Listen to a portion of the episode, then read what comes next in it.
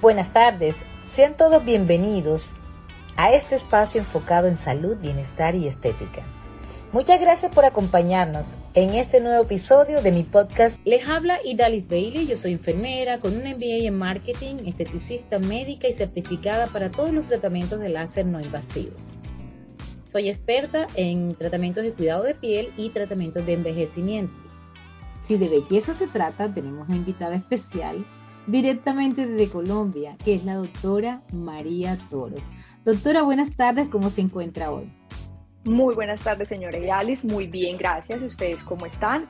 Muy contenta de poder estar la tarde de hoy con ustedes para darles pues como un poquito más conocimiento acerca de todo lo que es la medicina estética, de todas las dudas que van surgiendo al día a día y lo más importante siempre con muchísima seguridad. Cuéntenos qué viene haciendo usted eh, en la industria de belleza integral, ¿cómo se maneja usted y en qué áreas está especializando? ¿Dónde tiene su mayor expertise en lo que tiene que ver con la belleza integral?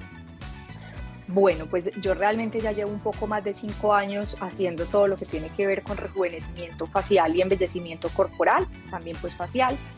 Eh, yo creo que mi fuerte realmente es lo facial. Desde que terminé mi especialización, que fue medicina estética y longevidad en Barcelona, luego también hice otra en México de medicina estética integral, pues me he ido enfocando mucho en la belleza integral, ¿cierto? Porque no es solamente eh, sentirse y verse bonito, sino que uno también tiene que trabajar muchas áreas de sí mismo.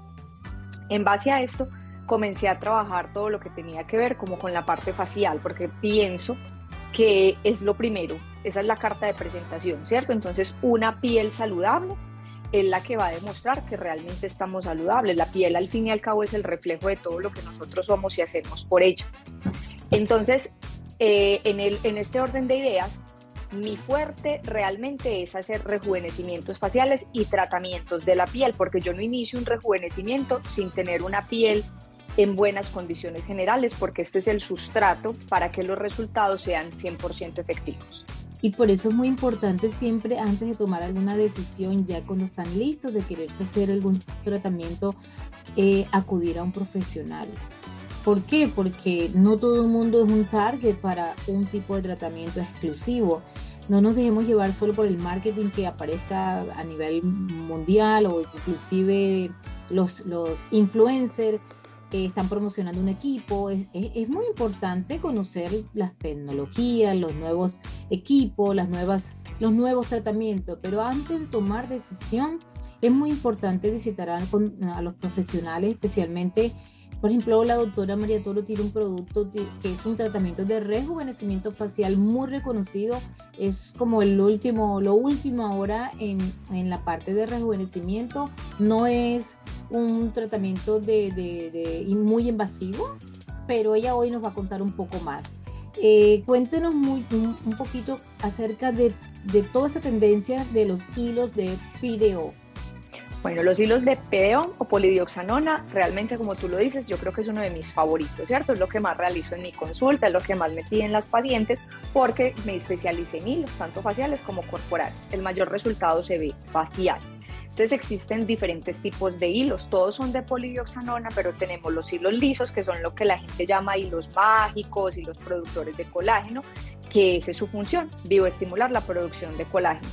Y la otra subdivisión que tenemos son los hilos tensores. Ya dentro de esos hilos tensores, entonces tenemos los espiculados y los de cono, y cada uno con sus diferentes características.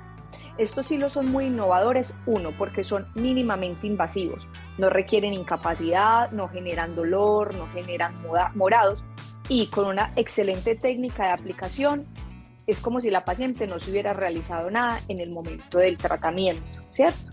Segundo, hacen un lifting no quirúrgico, quiere decir que toda esa grasita, que es lo que cuando uno se opera quiere mejorar los hilos, tienen la posibilidad de reposicionar ese tejido, o sea que inmediatamente a ti te aplican los hilos en la cantidad adecuada, con la técnica adecuada y plano adecuado, tú inmediatamente vas a ver el rejuvenecimiento del rostro. Eso en cuanto hablamos a los hilos tensores. Estos también ya tienen estudios donde generan colágeno, no el colágeno que se va a hacer evidente en la piel, sino el que va a hacer que con el paso de los años no caiga tan rápido ese tejido, porque bien sabemos que el envejecimiento es un proceso que se da diariamente. Y los hilos lisos son mi apoyo para mejorar la calidad de la piel. Entonces esas pieles flácidas, esas pieles que tienen craquelamiento, que tienen arrugas muy superficiales, por ejemplo las arrugas glavelares, ya sabemos que esta área no es indicada para aplicar ácido hialurónico. Entonces es allí donde los hilos eh, lisos me hacen un resultado de relleno porque lo que hacen es producir colágeno y desde la producción de colágeno me van a rellenar esas arrugas, mejoran muchísimo la piel. Bueno, yo les voy a contar un secreto. Los que no saben, por supuesto, yo me he aplicado este tipo de productos y estos tratamientos y para mí han sido fantásticos. Yo aquí tengo 53 años, donde ven. Claro está que eh, resalta mucho que yo comencé a trabajar en cuidarme mi piel desde mis 30 años. Desde mis 30 años empecé a trabajar. No me gusta, a pesar de estar en la industria eh, de la belleza, no me gusta lucir así como, como muy sobreprocesada pero sí es necesario hacerse sus tratamientos para no, no, tan, no tan invasivos para que no se vea, eh, no se deje que esa piel tenga mucha flexibilidad. No se, uno tiene que aceptar las etapas de, elasticidad, las etapas de, envejecimiento, por supuesto, pero yo soy un ejemplo para ustedes de que siempre eh, traté de cuidarme. Tuve la oportunidad de hacerme los hilos y de verdad les puedo decir que, no duele realmente y me lo hice aquí en esta área. Me lo hice aquí, lástima que la tengo tan lejos, doctora, pero bueno, voy a tener que viajar a Colombia, así que con seguridad la voy a buscar. Me lo hice aquí, me lo hicieron aquí también una vez y creo que el de aquí también, pero esto estoy en plena menopausia y al estar en plena menopausia empecé, eh, ahora el metabolismo está muy lento. Sí, la piel cambia, cambia todo el proceso de envejecimiento, por eso es que es importante y es lo que yo siempre les digo, prevención, más que tratamiento, uno tiene que prevenir. De hecho, yo tengo 36 años y yo ya también me puse los hilos tensores, porque después de los 30, lo que se llaman los Jules comienzan a caer y yo también quiero evitar yo, por ejemplo, me aplicó toxina desde los 20 años, por eso es que yo no tengo ni una sola arruga.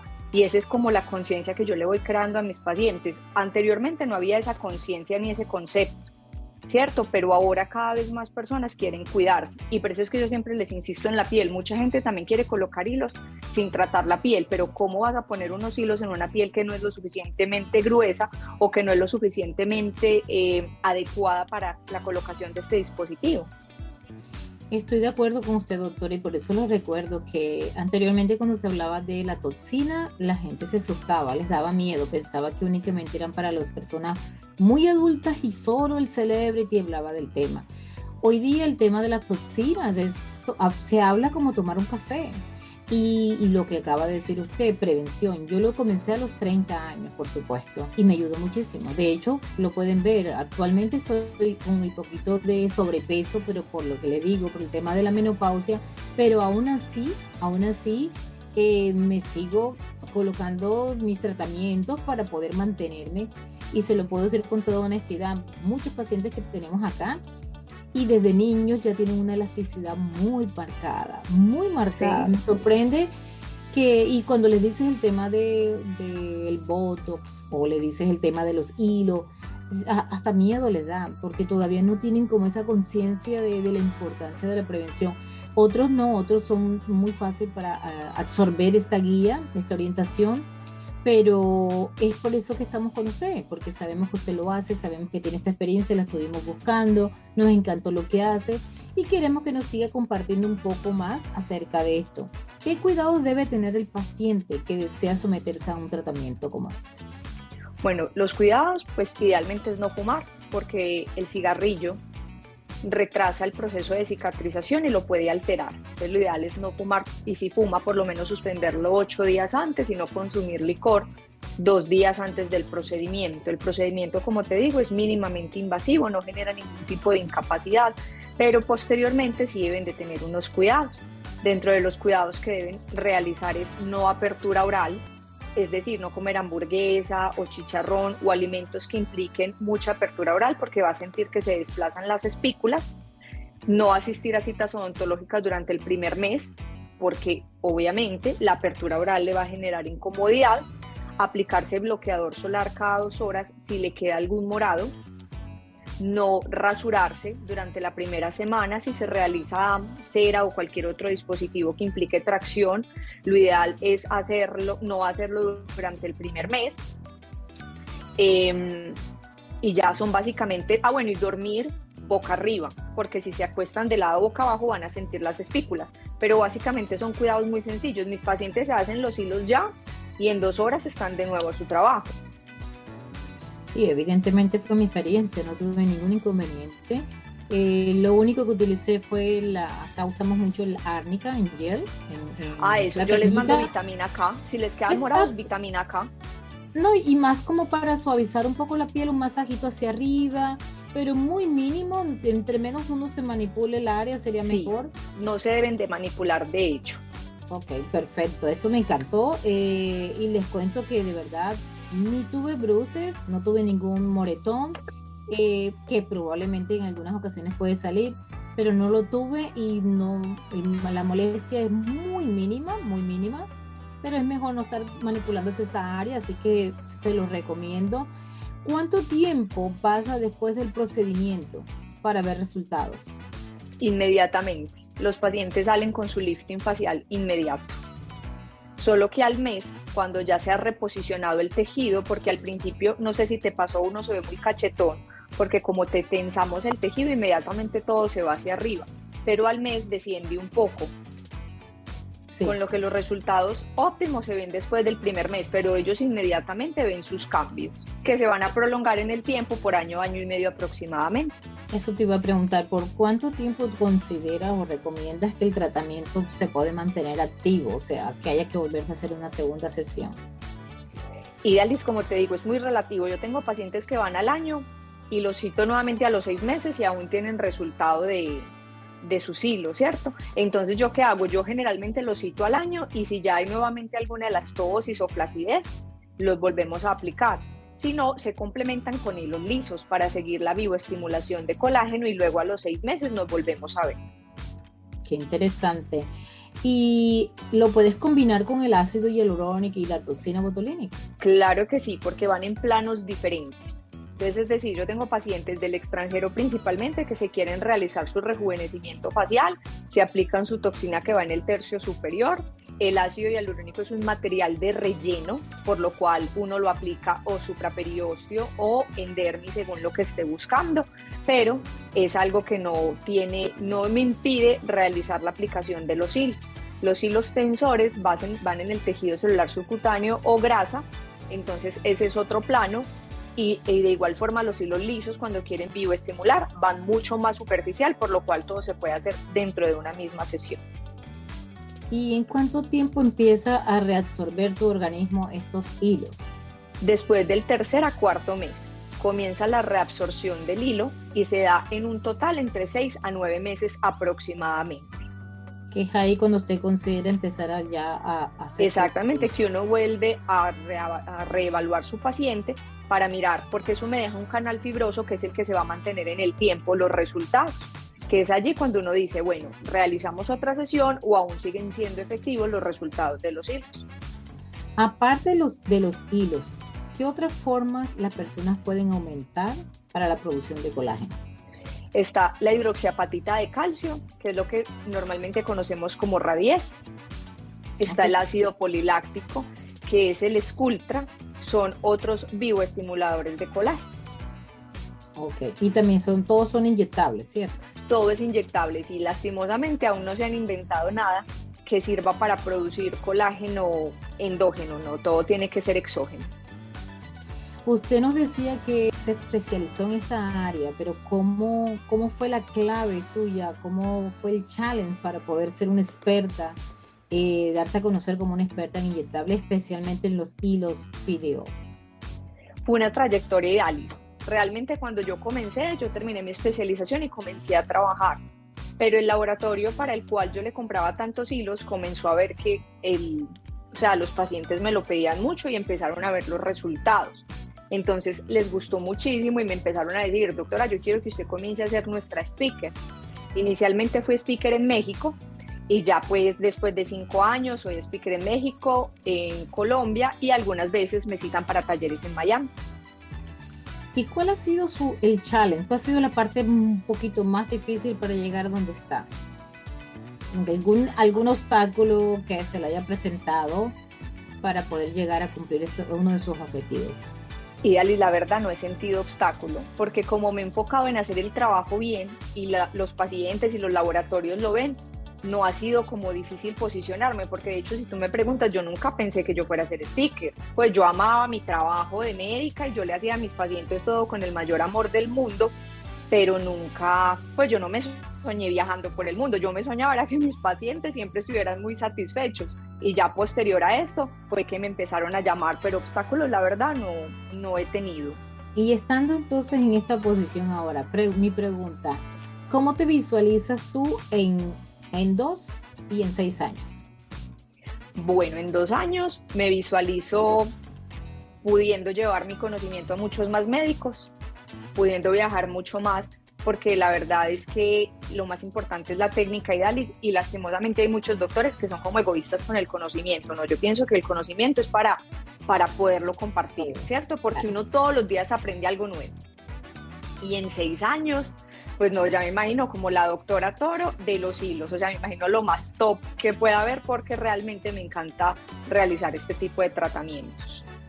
¿Y has pensado en algún momento crear una técnica exclusiva que sea la técnica de la doctora Toro y que la puedas registrar?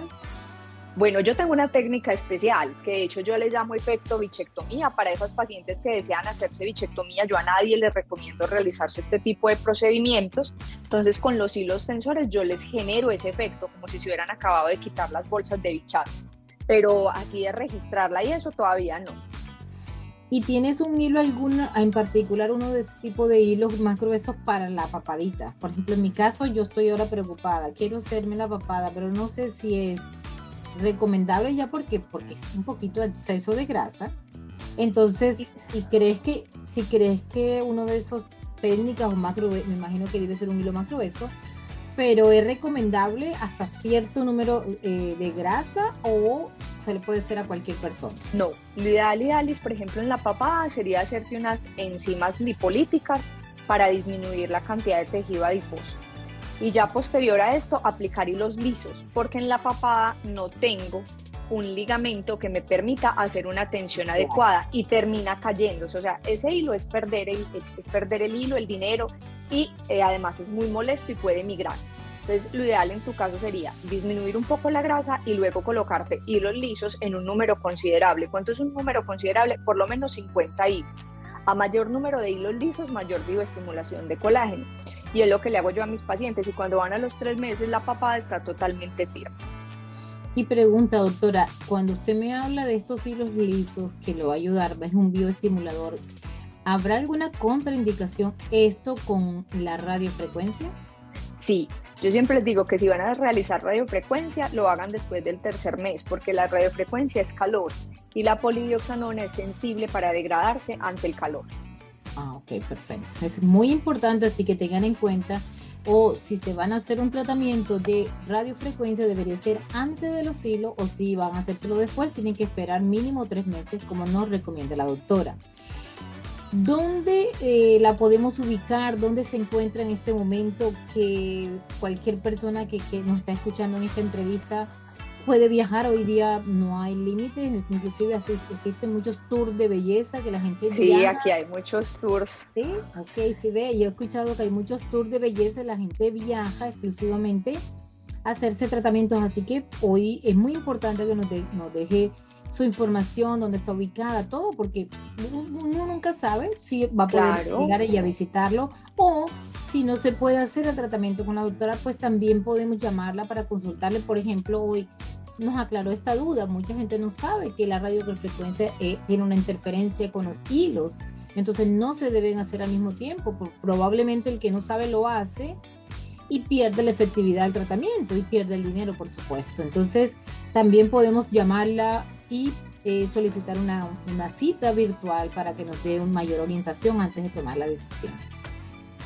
Bueno, yo estoy ubicada en Medellín, Colombia, en el edificio Lugo, que está en el barrio poblado. Mi consultorio es el 1407 y para todas aquellas personas que tengan dudas o deseen solicitar una cita, lo pueden hacer en el WhatsApp que es más 57 324 306 5566. Bueno, aquí está, ya no lo hemos escuchado. ¿Dónde están sus redes sociales, doctora? Mis redes sociales me encuentran en Instagram como dra.mariatoro. Esa red la, manejo exclusivamente yo, entonces ahí si tienen dudas también me pueden escribir, que yo trato de estar muy pendiente de todos los pacientes y de todas las personas que tienen algún tipo de duda. Muchísimas gracias, de verdad les agradezco a todos. Si tienen alguna pregunta, déjenme saber para aprovechar acá y le contestamos con la doctora. Aquí tenemos una pregunta, doctora, dice, la pregunta que tenemos es que desde qué edad se pueden empezar a realizar estos hilos. Bueno, los hilos tensores sí están recomendados para pacientes mayores de 30 años, que es cuando comenzamos a perder colágeno y comienzan a aparecer los signos de la elastosis o flacidez. El primer signo que aparece es el YUL y la línea de marioneta. Entonces, desde los 30 años para hilos tensores. Pero hilos lisos, como son bioestimuladores de colágeno y hoy en día estamos en prevención, se pueden comenzar a aplicar desde los 20-25 años aproximadamente. Muchísimas gracias. Eh, bueno, les digo que lamentablemente terminamos esta entrevista, es bien corta porque lo estamos haciendo con un tema muy específico, pero lo más importante lo tenemos. Y cualquier otra pregunta que ustedes tengan se puede hacer directamente a la doctora o nos pueden mandar un mensajito y con gusto le podemos dar el contacto de la, la doctora para la decisión que quieran tomar. A todos los que nos acompañaron hoy, muchísimas gracias. Estén pendientes para nuestra próxima entrevista de Hashtag y Dallas y también para nuestros podcasts. Estamos acá en Nueva York ubicados una vez más. Un abrazo grande desde acá de nuestra plataforma Idali Birisavi, hashtag Idali.